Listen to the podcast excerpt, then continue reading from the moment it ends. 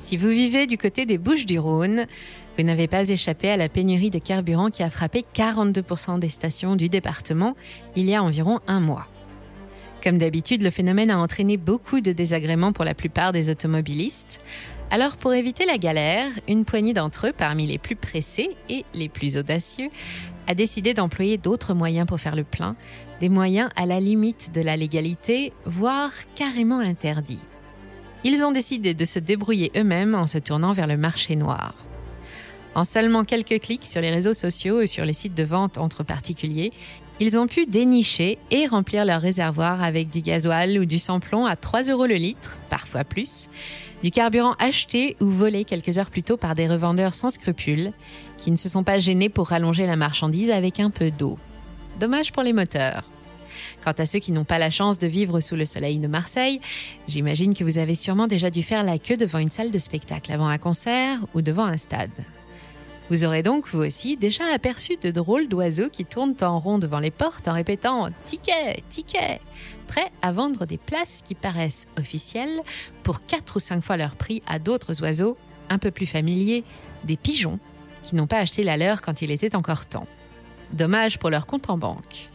Sur le marché noir, on trouve de tout, ou presque. Des produits en pénurie ou soumis à des réglementations strictes, comme des carburants ou des billets pour le stade, mais aussi du tabac, de l'alcool ou des médicaments et d'autres produits totalement interdits, des armes, des articles contrefaits, des données piratées, des animaux sauvages, des drogues et même des organes ou des êtres humains. Aujourd'hui, je vous emmène faire un petit tour dans les bas-fonds de l'économie. Nous allons ensemble jeter un coup d'œil à la taille, aux acteurs et aux clients qui animent le marché noir et observer ses effets sur notre société en 2023.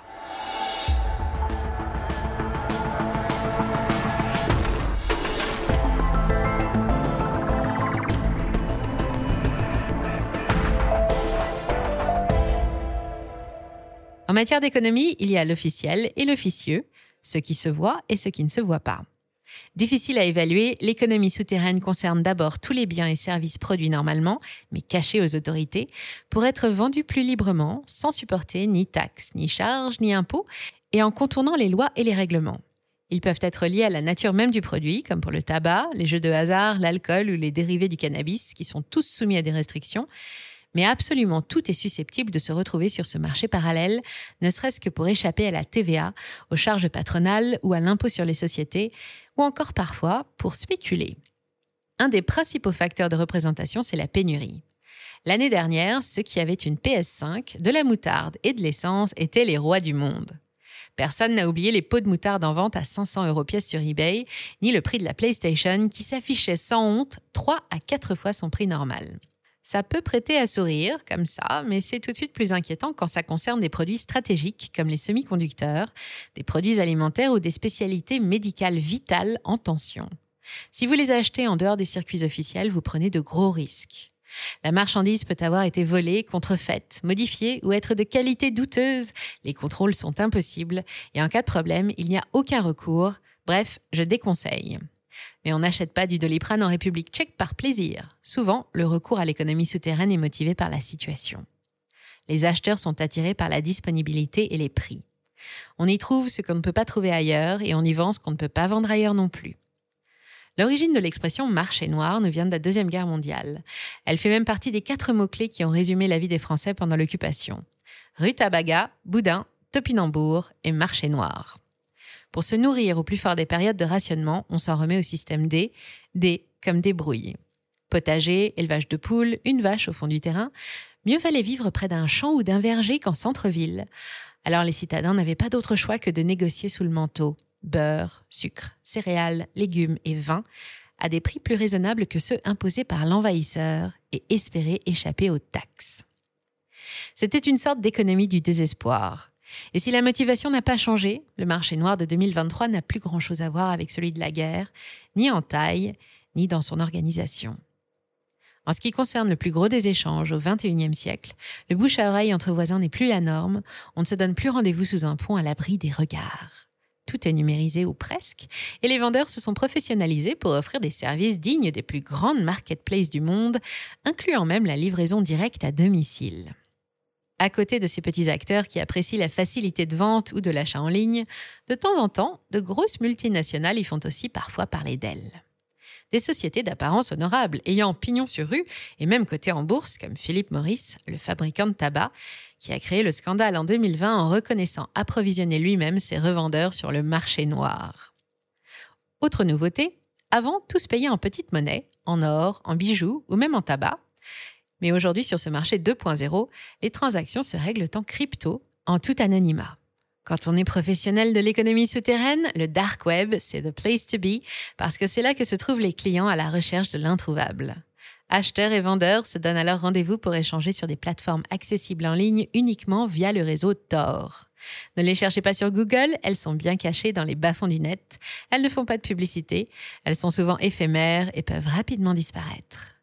De 2011 à 2013, pour acheter de la drogue et des armes, il fallait se rendre sur Silk Road, en français, la route de la soie. Comme quoi le dark web ne met pas forcément tout le monde à l'abri de l'œil de la justice, la plateforme a été fermée en 2013 et son dirigeant condamné à la prison à vie. Même destin pour son successeur de fait, Alphabay, avec AY à la fin, rien à voir avec la maison mère de Google, condamné à la fermeture en 2017, avec une différence quand même, son malheureux dirigeant, Alexander Kaz, a choisi de mettre fin à ses jours pour éviter la prison.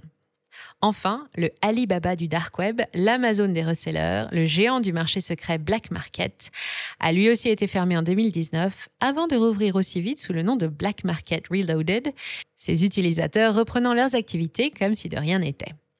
Armes, drogues, mais aussi espèces végétales et animales protégées, médicaments, mercure, plutonium, produits électroniques bas de gamme ou défectueux, fichiers de données personnels ou pédopornographiques, organes ou êtres humains, quand on descend dans le dark web, il faut malheureusement s'attendre à trouver tout ce qu'on vient y chercher. Les trafiquants savent tout monnayer tant qu'il y a de la demande et les plateformes d'échange qui fleurissent sur Tor, avec paiement en cryptoactifs, garantissent que les opérations se déroulent sans risque ou que les autorités ne remontent jamais jusqu'à vous. Enfin, normalement. Alors évidemment, pour certaines personnes mal intentionnées, c'est très tentant, mais elles ne sont pas les seules à vouloir se faire une place dans l'ombre.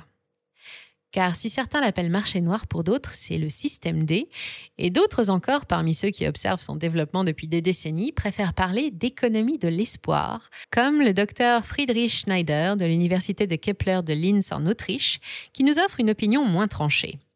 En 2009, selon l'OCDE, entre les sociétés clandestines du dark web et les revendeurs de bord de route du monde entier, près de la moitié de la population active de la planète gagnait sa vie en dehors des cadres légaux du travail ou du commerce, soit plus d'un milliard 800 millions de personnes, un pourcentage qui passe à deux tiers en 2020. Je vous le disais tout à l'heure, pas évident de quantifier exactement ce que représente l'économie souterraine, d'autant plus que la frontière entre ce qui est autorisé et ce qui ne l'est pas est souvent difficile à distinguer. Mais le docteur Schneider en a fait son sujet d'étude favori et il est parvenu à la conclusion que si notre marché parallèle était un pays, il ferait partie des superpuissances mondiales.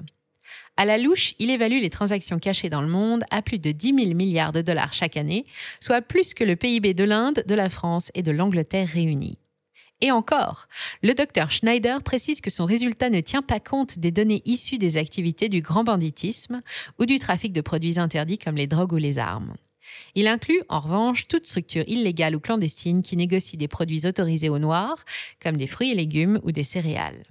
Dans la plupart des économies développées, particulièrement dans les pays du G7 et en Europe, les conséquences de cette économie souterraine sont connues et combattues. On parle d'abord de l'impact négatif des échanges clandestins sur les revenus économiques, notamment le PIB, et sur les recettes fiscales de l'État.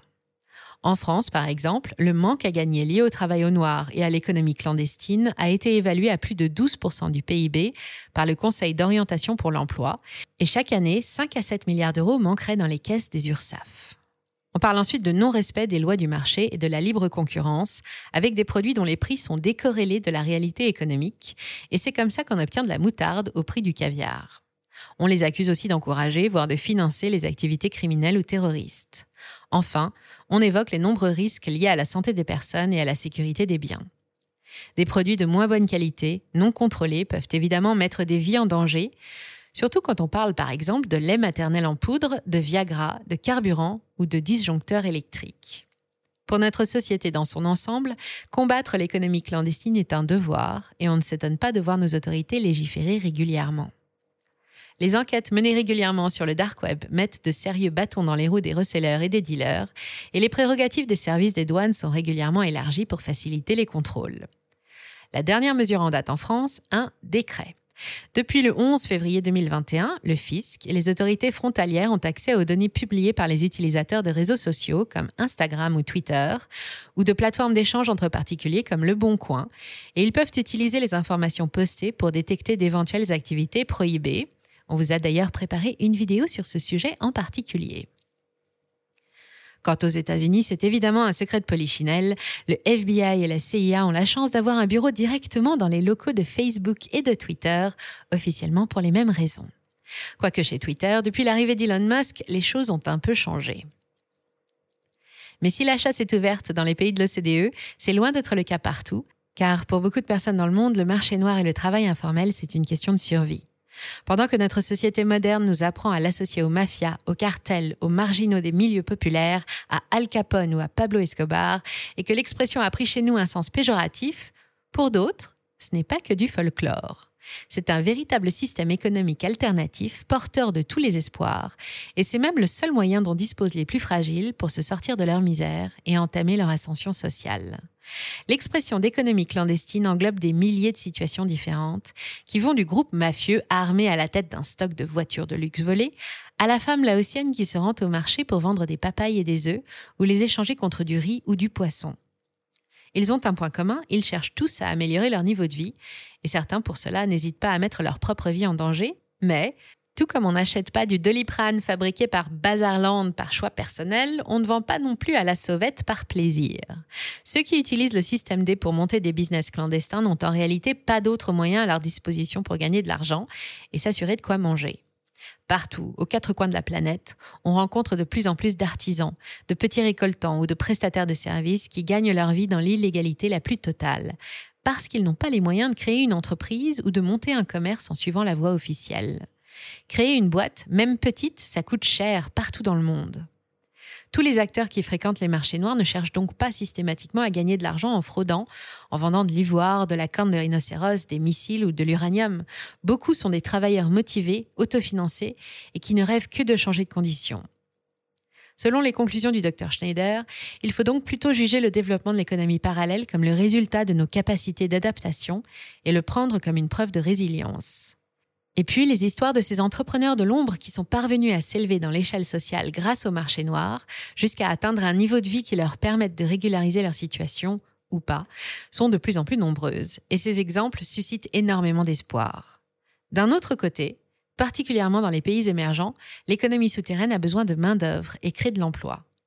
Il s'agit souvent de jobs précaires et en marge de la légalité et des statistiques, mais ils font cependant vivre des milliers de familles. Au Venezuela, au Cambodge et en Mauritanie, on vous dira aussi que c'est grâce aux marchandises douteuses produites et transportées partout sur la planète que des milliers de sociétés ont pu voir le jour, officiellement cette fois, et fournir d'autres emplois à d'autres familles. L'émergence et la montée en puissance de l'économie informelle surprend le monde entier, mais pourtant, quand on le voit comme ça, il n'y a rien d'étonnant. En dehors des activités criminelles, c'est encore l'un des seuls endroits où chacun peut espérer créer sa propre richesse, tout particulièrement les exclus du système, y compris dans les pays développés. Avec près de 10 000 milliards de dollars qui s'échangent entre des milliards d'individus, aucun GAFA, aucune banque, ni même aucune compagnie pétrolière ne peut se réjouir d'en faire autant. Et avec la crise générale du pouvoir d'achat, les menaces de récession et le renversement des forces sur l'échiquier du monde, malgré les efforts des autorités, l'économie parallèle n'a pas fini de grandir et la débrouille pourrait peut-être même devenir la nouvelle norme. Merci d'avoir suivi cet épisode jusqu'au bout. Si ça vous a plu, on compte sur vous pour le partager autour de vous. Laissez un like ou une bonne note et vous abonner pour être informé des prochaines sorties. Et moi, je vous dis à très bientôt sur Money Radar.